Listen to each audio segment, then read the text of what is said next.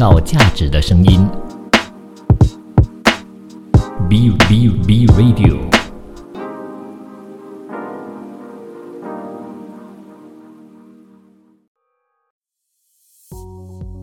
买房那些事，解锁你一生最重要的资产决定。房子是人一生最重要的决定之一。大家好，我是汉，欢迎收听今天的卖房那些事。今天是卖房那些事的第一集，非常感谢沙爷的邀请，让我们有一个机会在 B Radio 一个创造有价值的声音平台上，分享我们对房地产的一些心得。更要感谢正在收听的你们，感谢你们从第一集开始的支持，你们都是我们在 B Radio 的道路上最重要的伙伴。那今天由我来和大家聊聊这个大家似乎都知道却又不明了的一个词——房价。那可能正在收听的你已经拥有了自己的第一间房，也可能你还在摸索的道路上。但即便你已经买了第一间房，你可能也还是会好奇：诶，我是不是买贵了？还是我其实已经捡到便宜货了？我应该感到开心。或者正在摸索的你，你也会想知道。我该怎么买才可以买到一个合理的房价？那为什么我们在心中对于房价这件事情会有这么重的一个执着呢？啊，正如我们开头说到的嘛，房子是人一生最重要的决定。人的一生往往就只会买上一间到两间房子，而且不止如此，买这个房子往往也会花掉你至今为止大部分的存款。除此之外，它还会占用你未来收入的大部分，甚至甚至你还会被迫改变一些生活习惯，降低一些生活开销。那我们打个比方说，如果你今天看中了一间房子，价值三百五十千，那假设你贷款三十年，以现在的银行利率来说，你一个月的工期差不多就是一千五百块。那假设你的收入是三千块一个月。在你领到薪水的那一天，你的薪水就自动减半。那这件事对于大部分来说都是一件很可怕的事情。你可能因此还要省吃俭用，不止如此，还要开源节流，要减少很多的娱乐和奢侈开销。那曾经可能一周你会喝三次珍珠奶茶，或者每一季你会为自己买一个包包，犒赏一下这辛苦的三个月。但是这一切。在你决定买了房子、签了合约之后，都不一样了。你甚至开始打第二份工，放工后兼职、开 Grab 啊、做微商等等，增加额外的收入。不晓得有没有听众朋友听到这里已经被吓坏了。不过买房呢，毕竟是一件开心的事情，而且它也不是只有这么悲观的一面哦。买房子呢，它毕竟还是一个资产，对于大部分人来说。买房就是一种投资，即便是买来自用，这个房子以后也会增值。那对于买房的我们来说，其实就是在期待着某一天房价会增长，而我选对了房子，我选对了地点，或我选对了某些事情，期望自己的房子在未来的某一天卖掉的时候，可以有一笔很可观的收入。那这样，你这些年来辛辛苦苦的省吃俭用、开源节流。每天放工牺牲的这个娱乐时间和陪伴家人的时间都不会白费了。那么大家可能会想知道，诶，怎么让这个房子为我赚取更高的收入？那换一句话说，就是让自己买房的时候的价格合理的低，在于市场一个低价范围，而卖房的时候呢，刚好捕捉到市场的一个高价点位。那么这个差异，我们就称之为资本利得，也就是我们投资房地产的一个获利。假设你是在买了房子的十年后把房子卖出，那这个差异呢，说大不大，但往往都是房价的百分之二十到百分之三十。而对于一般的房子来说，也就是几万到十几万的一个获利哦。而对于更有能力的听众朋友来说，甚至是几十万。而如果买房，是每一个人一生都会经历一次的事情。那么，了解房价和市场的概念，对于每一个人来说，都有如毕业文凭般重要。那么，今天就由我来和大家分享一下，我在房地产经营的小小心得。我认为要理解房价呢，首先我们必须了解一个供需的概念。供需的概念对于房价的影响是非常深厚的。从这里我们可以推演出很多其他的因素。那房子一开始的房价是怎么来的呢？这里我们说一个故事，来了解一下供需对房地产的影响。好，故事发生在六零年代一个渔村的故事，我们就叫这个渔村快乐渔村吧。快乐渔村里面有五位渔夫，每天都出海捕鱼。那他们每天早上呢，会从快乐港口出发。那对于当时的人们来说呢，房子最重要的无非就是安全和便利。安全就是指说免于天灾啊和猛兽的一些侵害了，便利性也就是工作上的一个通勤是否方便，是否快速。那这两者对于他们来说都是同样的重要。那比如说呢，快乐渔夫们会选择把房子盖在岸边，因为位置的便利性可以缩短他们工作通勤的时间。那假设今天如果有一个人在快乐港口旁的沙滩上盖了一座房子，出门走二十米就可以走到快乐港口。就可以出海工作，非常方便。但是涨潮的时候，海浪会冲到门口；刮风下雨的时候，甚至还会淹水。那这样的房子虽然最大化的满足了生活上的便利，但却低于了可以接受的安全水平。又或者说，有人在很安全的山坡上盖了一座房子，房子的周围啊，地势险峻，可以抵挡猛兽的侵略，也不会土崩淹水。但每次上下山都必须花上一个小时。那这样的房子虽然安全性非常的好，但便利性太差，也自然不会是快乐渔夫们的首选。那什么样的房子才能满足这两个条件呢？如果满足这两个条件的房子就能顺利的引起渔夫们的兴趣的话，这一个房子我们就说它会形成一种市场需求。我们再假设今天有一个木匠，我们叫他快乐木匠，他在离岸两百米的地方盖了一间房。并且在这所房子的周围围上坚固的围栏。那这一个围栏房呢，它既满足了生活上通勤的便利，也满足了安全的考量。因此，这间房很可能就会成为快乐渔夫们都感兴趣的房子。那我们假设这个围栏房只盖了一间，而快乐渔村里有五位快乐渔夫。如果五位快乐渔夫都表示对这所房子非常有兴趣，都想购买，这样一来就会形成。供不应求的现象。那盖房子的快乐木匠呢，可能计算成本之后，房子只开价四十块钱一间房。而第一位渔夫表示有兴趣，准备付钱了。这时候，第二个渔夫赶到，他为了可以买到房子而出价四十五块钱买下这间房子。这时候，第三位渔夫也出现，他自然会以更高的价格去竞争。以此类推，一直到没有人出更高的价格，房子就出售。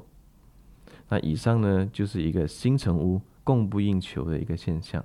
那我们再假设，时间过了十年，假设这个房子的主人当时买到的渔夫，他想把房子卖掉了，而剩下的四个渔夫都很有兴趣哦。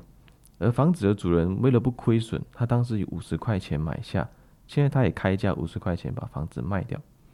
而这时，另外四个渔夫都听到这个消息，纷纷赶到。第一个出价五十块跟他买，而第二个人为了买到一样，把价钱提高，出价五十五块钱。之后第三个又出价六十块钱，以此类推呢，房价也就因为需求的增长而成长了起来。这就形成了二手市场的房价因为供应不足而增加的情况。而这件事情呢，其实反之亦然。如果这位快乐木匠他盖了十间这种围栏屋，而渔夫们只有五位，在他们也没有多买一间房的需求下呢，就会出现供过于求的现象。这里我们快速的叙述一个例子，比如说今天木匠要卖房，而这个房子开价四十块钱，第一位渔夫买了之后呢，他想卖掉，那他就没有办法卖高于四十块钱了，因为首先这间房子已经被使用过。相较于周边未被使用的房子来说，它的价值会相对的更低。而他为了要成功把房子卖出去，也就只好把房价控制在四十块钱以下。而这也就形成了在二手市场上，因为供过于求而导致的房价下跌的现象。那在供过于求的情况下呢，卖方就没有办法能够用卖价来弥补当时买的价格。那这个时候卖方就会出现房地产投资上的亏损，而买方呢就会成功捡到便宜货了。那说到这里呢，希望大家对房价和供需之间的关系呢有一个比较清晰的概念。那我们稍事休息，广告后呢，我们来聊聊因为供需的影响而衍生出的因素有哪一些。请您继续留守 B Radio 买房那些事，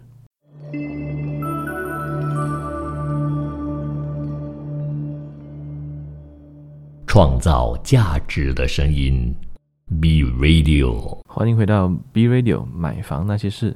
大家好，我是汉。那么接下来我们就来聊聊，因为供需对房价的影响而衍生出的一些因素。而我们最常听到的一个因素呢，应该就是高楼层了。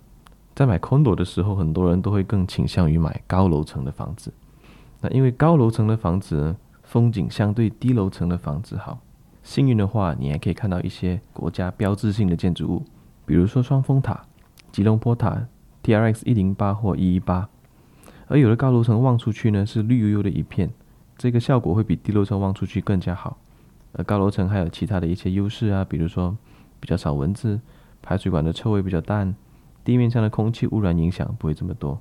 因此，像高楼层和低楼层对比这种显而易见的优势来说，高楼层自然会有比较多人想要，会有比较多人买房的时候，会更优先选择高楼层。而我们从供应和需求之间的关系来说呢，高楼层的房价就会因此比低楼层的还要高，而这个现象无论在新成屋市场或是二手市场都一样。那么从需求和供应这个概念所衍生出来的因素啊，还有很多，比如说学园区啊，著名的发展商啊，附近有百货市场，甚至是靠近一些办公楼。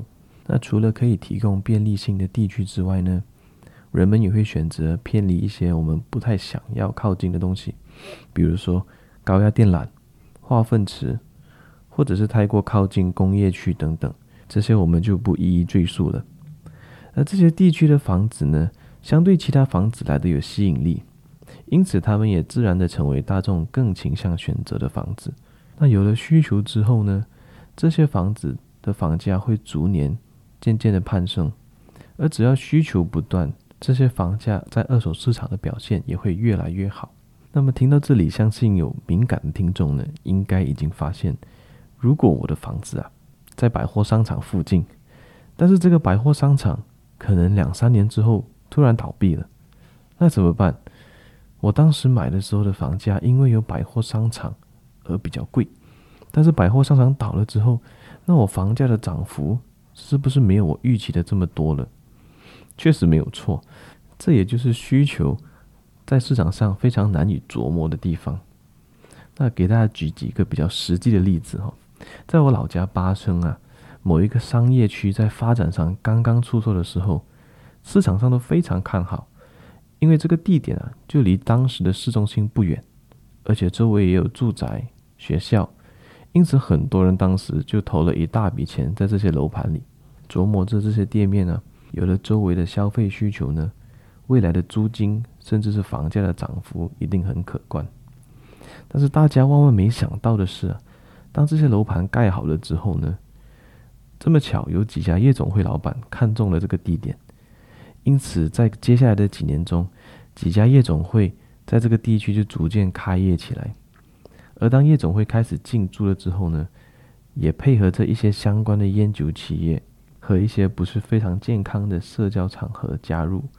那本来一些经营餐饮业或者是补习中心的老板呢，都纷纷撤离了这个地区，而这一因素呢，导致店面和办公室开始空置，租金呢也渐渐受到影响。那和租金配合的，也就是房价呢，也没有什么起色。那事情的转变呢，是一直到这几年的疫情之后，几家夜总会呢和相关的产业因为经营没有起色而开始退出。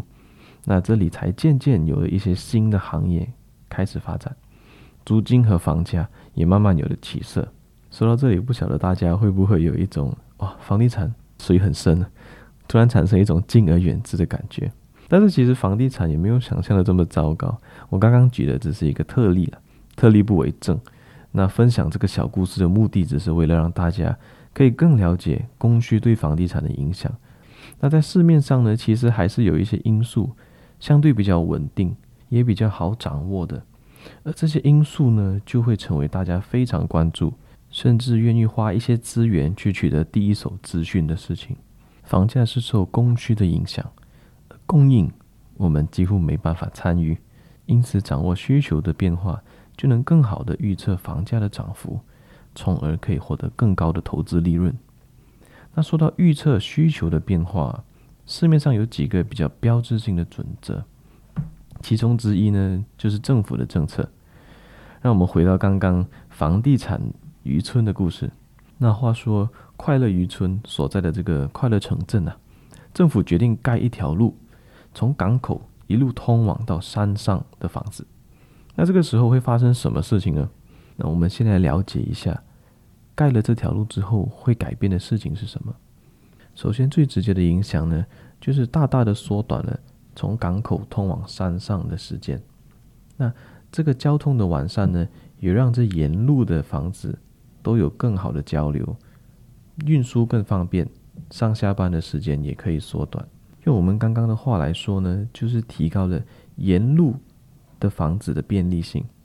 那这样一来，本来只能满足安全性的山坡房呢，同时也满足了工作上的便利性。假设这五位渔夫当中，有其中的三位更加重视安全性，而选择搬到了山坡上，那这个情况下呢，山坡房的需求就会增加，房价也会因为需求增加而往上爬。那如果说呢，渔夫们没有增加，还是保持五位的情况下，围栏的房子需求下降。五位渔夫啊，三位住往山上，一位已经买了围栏房，另外一位想买围栏房。这么一来，围栏房的需求和供应呢就平衡了。一个渔夫卖，一个渔夫买，房价的涨幅就会逐渐减小。因此，这个山坡房和围栏房的房价变化呢，也就是反映了政府的政策对于供需所产生的直接影响。而这个供需影响的变化，就进而改变了房价的走势。那么这一点呢，回到我们的现实生活中，回到现实中呢，这些政府的政策对于我们供需的影响，比较直接的反应就是在我们的公共设施的建设上，比如说即将完工的 LRT 和 MRT，这一些地铁呢，可以让周围沿途站的居民更方便的到城镇里面去上班。本来呢，这些房子因为不方便到城镇或某些地区去上班，而房价并没有很明显的起色。那当这些地铁已经建设之后呢，居民可以更方便的去上班，租房或买房的需求会渐渐的攀升，那房价呢也会因为需求的增加而逐渐往上升。而这些政策的颁布啊，也会对发展商和投资者的投资行为造成变化。发展商和投资者自然的会在中途站大量购入房子和土地，因为未来的需求增加，也就意味着房价会增加。如果今天你是幸运的投资者之一，你提前知道了这个政策的消息，你可以提早的去购买，以低价购入，在未来的几年卖出呢，就能最大化的增加你的资本利得。不过话说回来啊，房地产毕竟是一种投资啊。如果我们借鉴股神巴菲特所说的投资习惯，投资呢是要养成一种耐心的好习惯，因为投资这个行为是一个很长期的过程，要找到合适的产品和时机，也需要时间去证明这一项投资的价值回报。因此呢，我们不能轻易的听信一些小道消息，必须要做足功课，对自己的金钱负责任。毕竟短暂的投机。可以让你谋取一时的获利，尝到一点甜头，但是依赖这种投资习惯，并不能让你长期的获利，为你赚取长期的财富。我们更应该妥善的安排自己的财富，不应该把所有的资产都投向一个地方去，不能把所有的鸡蛋放在一个篮子里，因为无论是多么稳重的指标，都有可能变化的一天。就好比前几年我们正要新建的龙兴高铁，当时也有投资者和发展商付出了不少的金钱，他们是多么的相信这个政策的可行性，可以说是一个值得倾家荡产，向周围身边亲朋好友，甚至银行融资都必须投资的一个项目啊，而最终都血本无归啊！这就好像快乐渔村的快乐城镇，突然不打算盖通往山坡上的道路之后，渔夫们所买的山坡房也会失去它的价值。最终，渔夫们因为要抛售这些房子，而争相的把房子的价钱压得更低。好了，我们稍事休息，接下来我们就来谈谈影响房子价钱的第二个概念。请继续留守 B Radio 买房那些事。创造价值的声音，B Radio。大家好，欢迎回到 B Radio 买房那些事，我是汉。那我们接下来这一段呢，说说影响房价的第二个概念。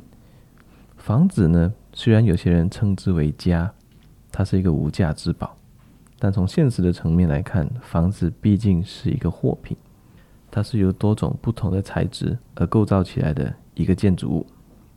那既然是货品呢，它就免不了受到基本原料价格的波动所影响。让我们回到快乐渔村的故事里面。假设今天非常不幸的，在快乐渔村的周围发生一场大火灾。快乐渔村在本来就不大的情况下，周围的森林都被大火烧了个精光。快乐渔村在一夜之间呢，面临了木材短缺的一个现象。因为木材对各个行业来说也是必不可缺的原物料，比如说造船、家具、运输工具等等，都需要木材。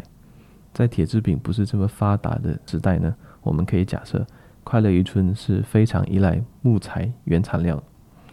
那因为木材原材料的减少，制作家具、造船，甚至是运输工具的这些商家，为了可以满足客户的订单，也不得不抬高价格。向伐木工购买木材，可能之前只需要五块钱就可以购买一公斤的木材，因为大火烧掉所有的原材料，而木材的价格从五块钱一公斤攀升到十块钱一公斤。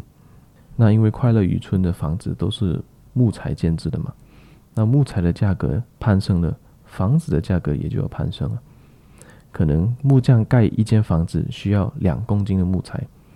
过去的原材料只需要十块钱，而今天的原材料却需要二十块钱。即便不加上木匠本身的劳动费用呢，房价也自然的就攀升了一倍。当然，原材料对于房价的影响不仅限于直接使用在建筑上的建材料，甚至还包括了生活的必需品，也就是所谓的柴米油盐。当柴米油盐的价格提升，生活费随之提升。过去一个木匠盖一所房子需要一个月的时间，而每一天的生活开销可能只是五毛钱。当生活开销提高了之后，一个月的时间拉长来看，就会导致总共的生活开销提升了不少。而这些生活开销的提升呢，最终就会反映在房价上。那回到我们现实中有哪些例子呢？我们就来看看。盖一所房子最大的成本在哪里？房子的成本结构是什么？盖一所房子的主要花费呢，可以说都在购买土地上。因此，今天如果土地的价格提升，房子的价格也自然的会随之攀升。这也就是为什么大家会发现，越靠近市中心的地区，房子会越贵；偏远的地方会更加便宜。而吉隆坡的房子。也会相比马六甲的房子还要贵，因为对于发展商来说，购买一块在吉隆坡的土地和购买一块在马六甲的土地，价格是相差甚远的。即便是在市中心同样的地点，也会有截然不同的两种土地价格。那区别就在于呢，发展商是什么时候购买这块土地的？当然，他们现在的市值可能相差不远，但是他却给了发展商有很大的空间。去调整自己的成本，而这个土地的成本就会直接反映在了房价上面。除了土地之外呢，房子还有很多其他的原物料，好比说钢铁。不晓得大家是否记得，去年年末的时候，因为中国发生了疫情，而导致钢铁的价格大幅的提升。当然不止钢铁，还有其他很多建筑的材料。而建筑材料呢，占房价的差不多百分之二十。假设钢铁的价格和其他综合原料的价格都增长了百分之百，房价也会随之攀升百分之十。从这些角度啊，不难看出原材料对于房价的直接的影响。那哪一些是不直接的影响，而我们比较少注意到的呢？那其中比较常谈的就是通膨指数、通货膨胀，或者是和美元的汇率。通货膨胀的指数是直接的影响每一个人的生活，就好比我们刚刚提到的快乐渔村的例子。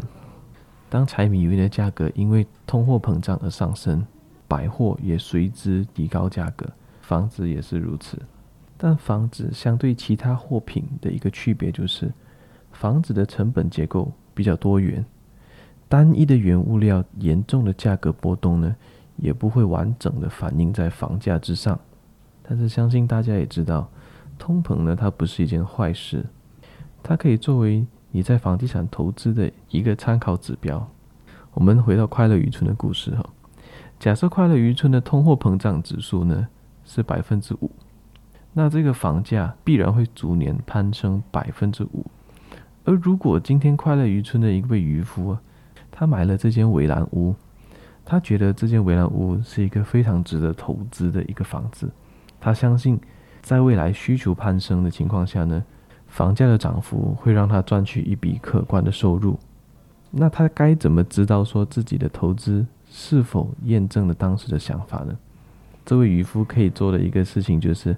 他可以去计算自己的房子在五年后、十年后是否有比通货膨胀指数高，还是只是和通货膨胀指数一样。那如果最终发现房价的涨幅和通货膨胀指数是相等的，也就意味着这一项房地产投资呢，并不如他预期那样。但是如果这间房子的涨幅是超过了每年的通货膨胀率，那就意味着这一类的房地产。确实满足了大家所需求的安全性和便利性，甚至是其他的因素。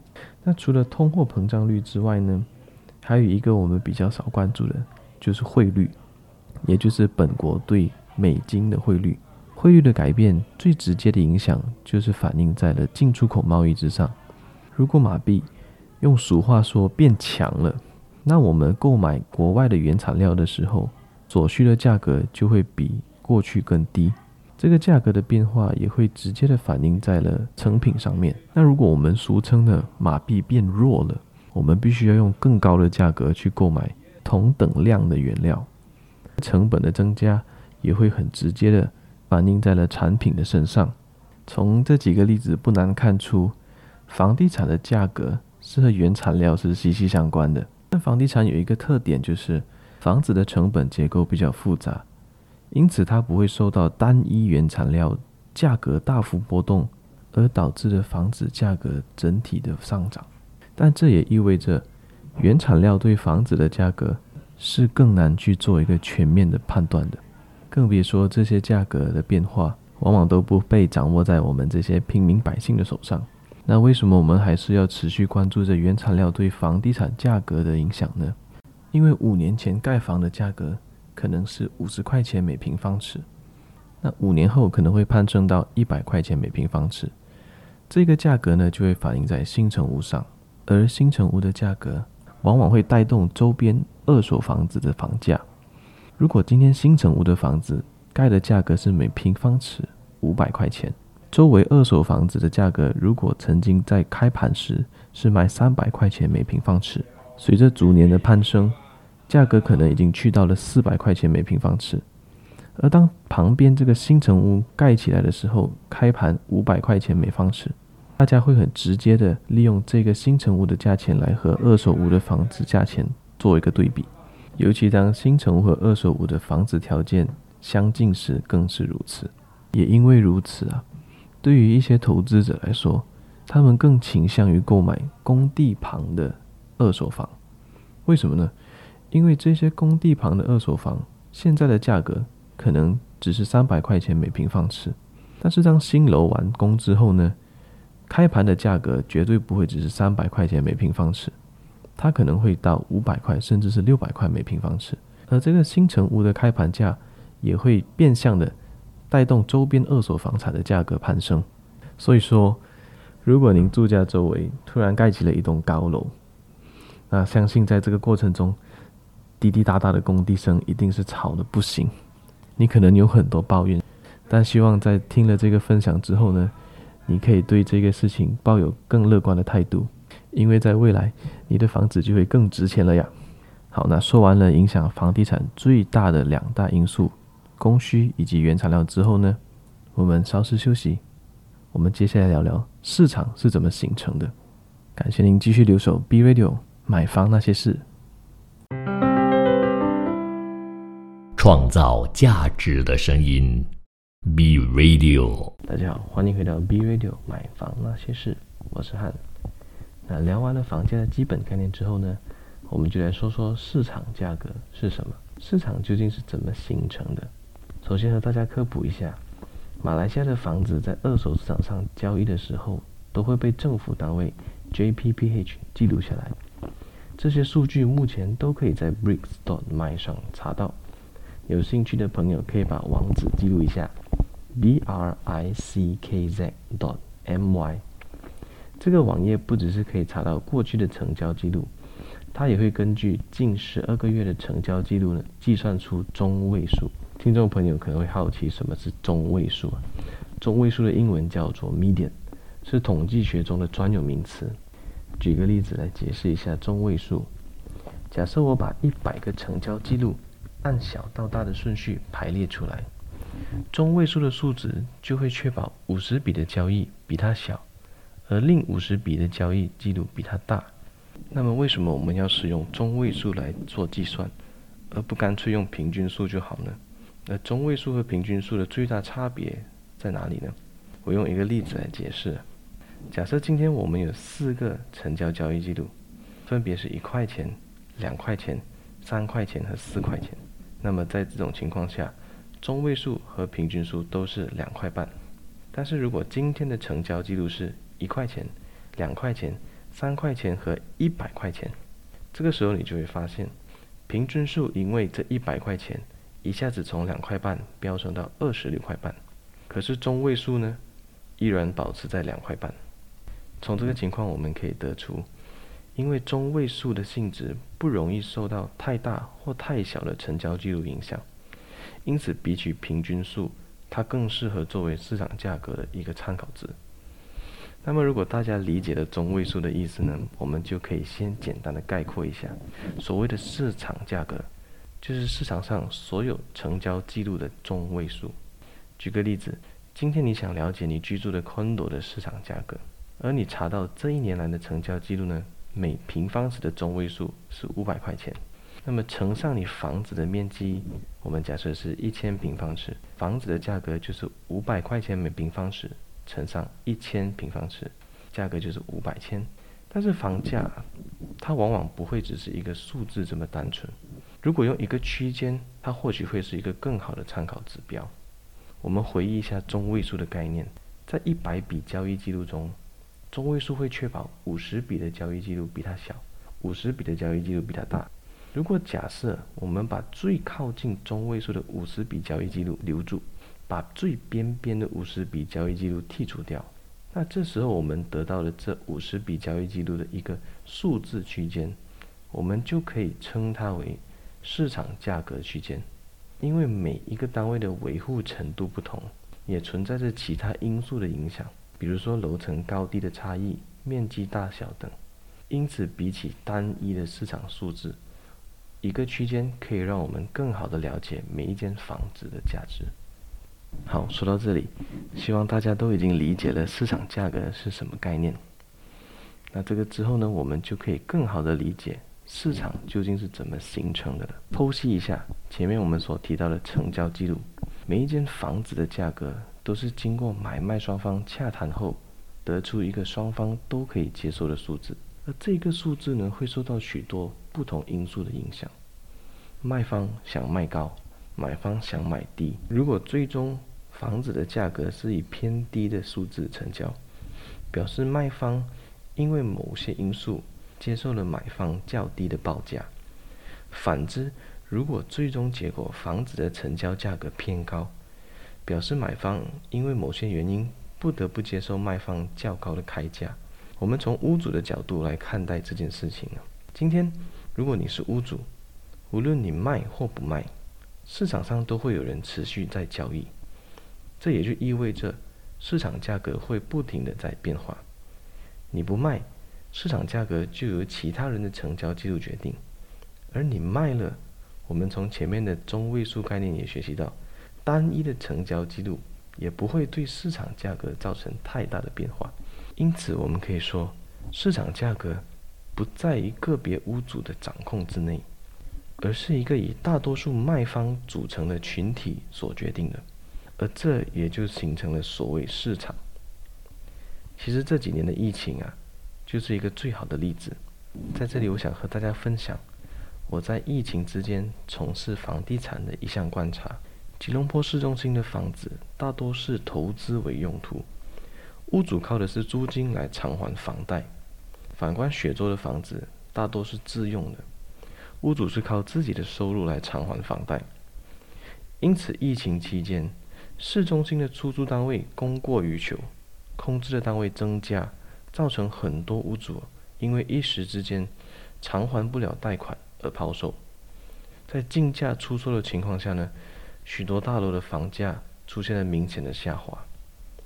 反而以自住市场为主的雪州，则没有出现这种大量抛售的现象，价格相对稳定。另一个例子是吉隆坡 MON KARA 的房子。大家都知道这是一个富人区啊，那虽然投资自住各半，但即便在疫情期间，也没有出现大量抛售的现象。综合上述两项观察，我们可以简单的总结说，市场呢，它是取决于社区或地区内大部分屋主持有房产的能力和需求。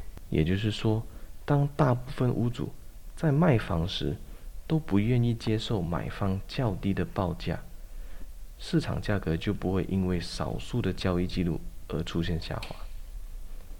听到这里，听众朋友可能会问：我想买自己的第一间房成家，但我没办法决定我的邻居是否有很高的房屋持有能力和需求啊，那我该怎么办？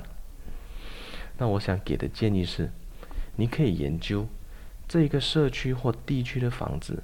是否有很高的租房需求？越高的租房需求，表示会存在越多的投资型屋主，也就意味着你邻居持有房产的需求不高，因为房子不是自住，只是投资使用的，所以在没有租金产出的时候呢，屋主会更倾向于选择抛售。那假设你居住的附近有一所大学，那么这一块地区的房子。学生租房的需求很高，因此也就存在着更多投资性的屋主。那在疫情期间，学校关闭，没有学生来上课，也没有学生来租房的情况下呢，还不起房贷的屋主，可能就会开始抛售，形成一波市场新低价。那么另一个建议呢，是你所选择的社区或地区，是不是相对周围来的低价？这种情况较常发生在投资型单位上，比如市中心的 condo，发展商为了获利更高的同时，又能确保房子顺利出售，因此都选择了盖更多门槛低、面积小的单位。而当周围的房子都在一两百万的情况下，这些房子大多定价在六百千到八百千左右，而且又方便出租。所以可想而知，入手的屋主啊，更多是依赖租金偿还贷款的形式购买，持有房产的能力不高，所以在面临困难的时候，就更容易出现抛售的市场现象。比如在 m o n c a r a 这一区，大部分的房子都是一千方尺以上，以三房为主，价格在一百万到一百五十万左右，其中当然也存在着一些面积较小。价格更容易入手的单位，而这些单位呢，也渐渐成为了投资客的喜好。在 Mont Kiara 大部分房价影响不大的时候，这些面积小的单位在疫情期间却能观察到更大的价格跌幅。这是因为大部分的屋主持有的能力，相对周围社区的屋主的持有能力来得低，急需脱手的时候就会竞价离场。那当然不是说这类型的房子不能买，毕竟高风险高回报。市场如果持续看好，这类型的房子能让你以很小的投资金额获得高比例的利润。那我希望能透过分享我的观察，让听众朋友可以清楚地了解自己选择的产品。愿君慎选。好了，那么买房那些事的第一集就来到尾声了，感谢您的收听。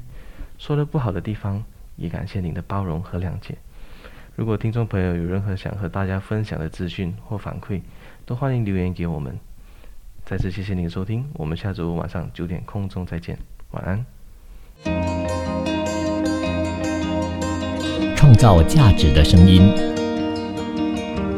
be Radio。